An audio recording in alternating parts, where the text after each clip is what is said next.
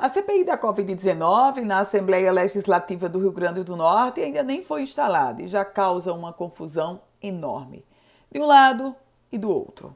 A oposição fez a sua parte, protocolou o pedido de CPI para investigar 12 contratos que foram firmados pela governadora Fátima Bezerra, contratos que foram feitos é, e pagos com recursos federais, recursos para o combate à pandemia.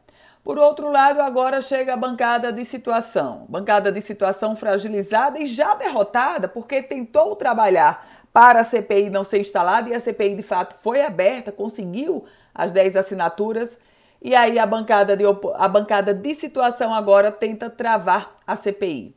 A líder do Partido dos Trabalhadores na Assembleia Legislativa, a deputada Isolda Dantas, solicitou o arquivamento ou a devolução do pedido de abertura da comissão parlamentar de inquérito que investigaria ou vai investigar os gastos do governo do estado.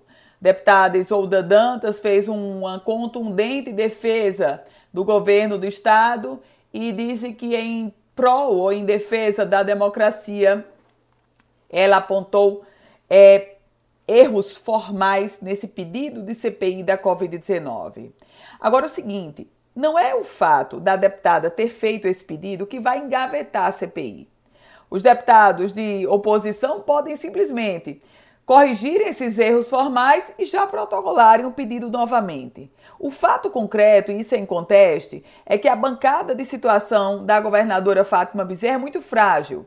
A oposição hoje tem 10 deputados fechados e esses 10 deputados, a qualquer tempo, eles podem protocolar novos pedidos de CPI.